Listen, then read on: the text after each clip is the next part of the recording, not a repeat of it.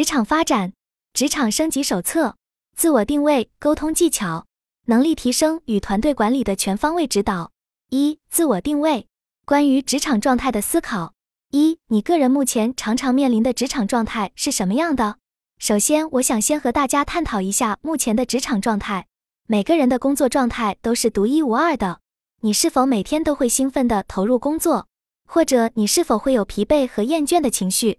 也许你每天迎接工作的状态是极度兴奋，也许你在职场上却是常常感到焦虑。无论是哪种状态，都是正常的。例如，肖俊孝和陈梅芳就表示，他在职场中的主要感受是疲倦和厌倦，甚至有时还会出现焦虑。而陈实却是每天都充满兴奋。而 Noon 和 Julia 则提到，在工作时会集中处理问题，但下班后会感到疲倦。每个人都会有不同的感受和体验，这些都是正常的职场状态。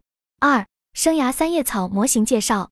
我给大家介绍一下上图这个生涯三叶草模型，这是一个可以帮助职场人士诊断职场问题、修炼当下情绪的工具。三叶草模型以兴趣、能力、价值三个维度为基础。如果一个职业不仅令我有兴趣，我也有能力做好它，并且能从中产生价值，就满足了兴趣、能力和价值三个维度，那么它就是我理想的职业。如果我们对一份工作产生焦虑，往往是因为我们在能力上有所欠缺。同样，如果我们感到厌倦，可能是我们对这份工作失去了兴趣。通过这个模型，我们可以根据自己的状态，有针对性的调整。改进我们缺失的部分，实现一个良性的循环。然而，我们必须明白，理想职业和现实工作可能存在差距。有时，我们需要在现实中不断调整，以寻找最适合自己的工作方式和环境。这时，生涯三叶草模型可以作为一个指导工具，帮助我们找到自己职业生涯的方向。通过这个模型，我们可以更好地理解自己的职业需求和期望。从而在职业生涯中做出更符合自己利益的决策。然而，这个模型并未得到所有人的认同。Julia 表示，她曾以为只要工资给的到位，能力和兴趣都可以慢慢培养，但现在他发现并不是这样。陈梅芳认为，工作厌倦并非因为工作本身，而是因为公司的管理制度限制了自己的创新。当然，正如冷云博士所说，并非每个企业都需要创新。而且你认为的创新也不一定是创新。对于这些反馈，我也很理解。理想的职业应同时满足兴趣、价值和能力这三个维度。但是由于现实条件的限制，我们不能期待所有的职业都能达到理想状态。三叶草模型只是提供了一个方向，让我们可以在工作中寻找我们的缺失，并做出相应的调整。在面临挫折时，我们可以借此模型的帮助。思考我们缺失的是什么，以及我们需要做出什么样的调整和付出。二、职场技巧。关于职场沟通这件看起来无足轻重的小事，一，在职场你是一个善于沟通的人吗？冷云博士指出，许多人只注意硬技能的训练，却忽视了软技能，而沟通能力是职场中很重要的一项软技能。许多人认为他们善于与人沟通，无论是同事、领导、客户还是下属。例如。陈实，一位健身房的主要业务接洽人员，认为他自己非常擅长沟通，并能灵敏地感知他人的情绪。同样，广告公关 A 一的 Julia 对沟通能力的重要性深有体会。而陈梅芳表示，自己虽然善于沟通，但他会刻意避开与自己认知不再同频的人。为何我们要特别强调沟通呢？因为在公司，特别是在创业公司中，沟通成本。决策成本和试错成本是三大重要成本，其中沟通成本占据了很大比例。因为沟通的目的并不仅仅是沟通本身，而是达成共识。由于公司内部的员工可能对目标理解、关键动作和落地等方面存在不同的理念，达成共识常常十分困难。此时，有效的沟通就显得尤为重要。作为插画师的云友肖俊孝分享了他的经验，即便是自由职业者。但他在接插画订单时，如果不能有效地与客户沟通，就可能导致画出的作品并不是客户想要的，既浪费时间又浪费金钱。二、为什么在职场里沟通很重要？沟通是职场中各个环节中的链接。从沟通的结果来看，有效的沟通可以显著提高我们的工作效果。例如，原本只能做到四分的工作，通过有效的沟通，可能能提升到七分，甚至十分。云友 Noon 和 Heather 都认同这一观点。他们表示，如果不能清晰地表达自己的意思，就可能阻碍合作和成交。我们常说“事事有回应，件件有着落”是职场人的基本素质。这句话背后体现的就是一种沟通能力。在职场中，能够主动发挥能动性和积极性，把握跟进的主动权的人，就能在职场抢得先机。同时，公司也会倾斜更多的资源给到他们，以加速业务的落地或增长。三、面对批评时，如何使用三明治法则？无论是面对职场中的同事、领导、客户还是下属，有效的沟通都是关键。只有当我们都理解并掌握好沟通的艺术。才能在职场中取得更大的成功。既然沟通对我们如此重要，那么我们应该如何实现有效的沟通呢？特别是在批评他人的时候，我们应该如何做才能让对方更好的接受并改进呢？在这里，我们可以使用三明治法则，这是一种先肯定、再批评、最后再肯定的沟通方式。三明治法能让我们更好的实现自己对别人的诉求，并让别人能够按照预期进行改进。这种方法不会直接引发对方的情绪反应，因为它的基本出发点是对事不对人。三、能力提升，了解好文案的输出逻辑与原理。一、USP 和 Fab。第一部分我们谈的是用三叶草模型辅助职业的选择。接下来我们要谈的是能够用于职场的几个理论。对于公关人员来说，独特的销售主张 USP 应该不陌生。这是一种由美国广告大师罗塞瑞夫斯 （Rosa Reeves）。在二十世纪五十年代首创的概念，瑞夫斯是 Ted Bates 广告公司的董事长。他非常早就意识到广告必须引发消费者的认同。他坚持认为，USP 是消费者从广告中获得的东西，而非广告人员硬性赋予广告的东西。引用来源：USP 理论 MBA 智库百科。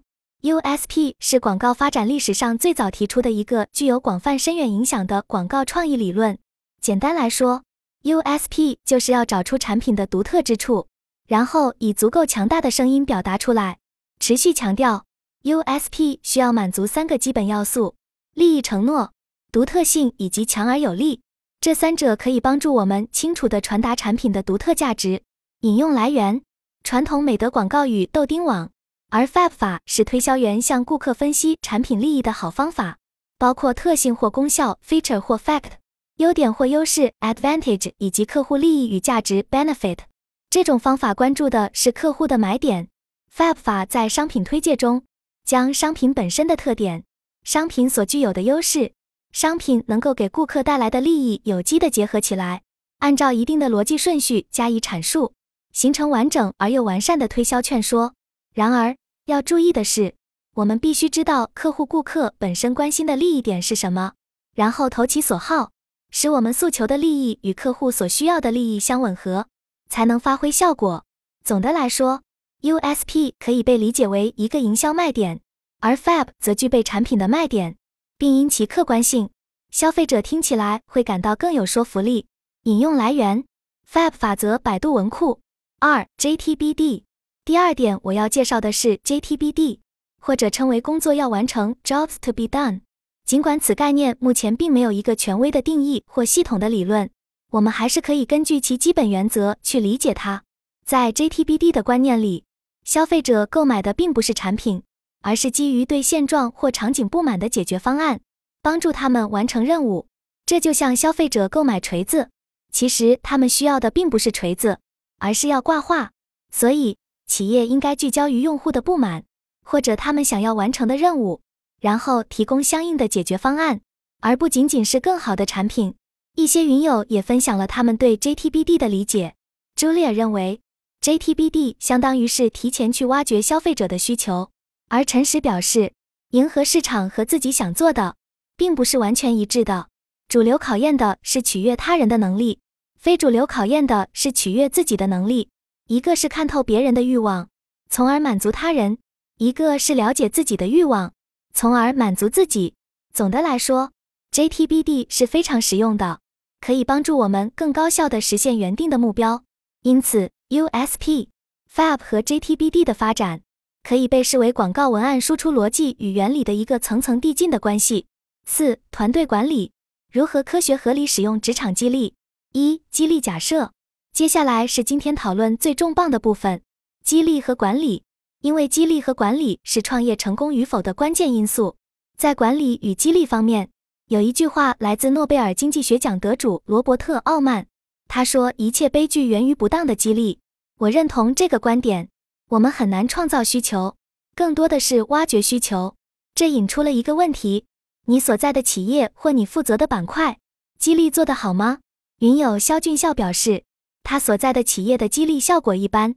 在他辅导学生比赛这方面，辅导学生是没有加班费的，无论他辅导多久，最后无论结果如何，都是以每分两块钱来算的。一等奖一百分，也就是两百块钱。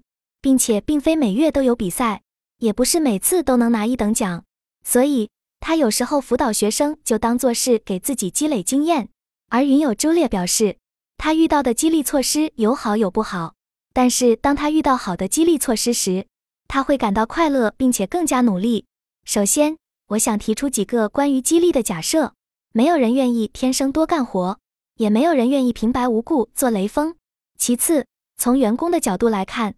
我们对企业既有物质契约，也有精神契约。我们不只是希望拿到薪酬，也希望能够有成就感、受尊重、被认可等等心理需求。同时，从企业的角度来看，企业也不太希望有身在曹营心在汉的员工。所以，物质激励和精神激励都是需要的。而在我看来，激励的核心在于如何让员工发挥出他们的最大才干和能力，创造出独特的价值。实现个人成长，这也是作为公司需要去深思的问题。基于以上的激励假设，我们需要从物质激励和精神激励两个角度来思考如何赚钱、如何分钱，以及什么时候分钱等等问题。如今，许多创业者都失败了，其实大部分的原因就在于他们在激励方面做得不好，甚至没有想清楚，导致大家没法一起形成合力，优势互补。通过市场的方式输出价值，拿到回报，甚至企业内部效率远远低于外部效率，进而导致无法取得持续性的成功。二、物质激励。接下来，我将重点讲解物质激励方面的问题。物质激励分为三个维度：价值的创造、价值的评价和价值的分配。价值的创造是核心，而价值的评价和价值的分配，则是用来牵引公司所有人员一起去创造更大的价值。我以我们公司的激励方案为例，大家可以看到一个基本的薪资构成。实际上，除了基本工资是算进固定管理费用之外，其他的浮动薪酬部分全部都是跟公司的净利润挂钩的。我们的基本薪资构成包括了工资加提成加奖金加分红，其中提成部分是激励短期财务贡献，它是基于岗位职责来进行发放的；奖金部分用来激励对公司具有长期竞争力的贡献。它是基于岗位权重来进行发放的。云友 Heather 则提到，除了管理方式，管理者的个人魅力也能发挥很大的作用。我对此表示赞同。管理是一门科学，但领导是一种艺术。对于想要创业的朋友们，我建议大家可以抽空学习人力资源管理的几个模块。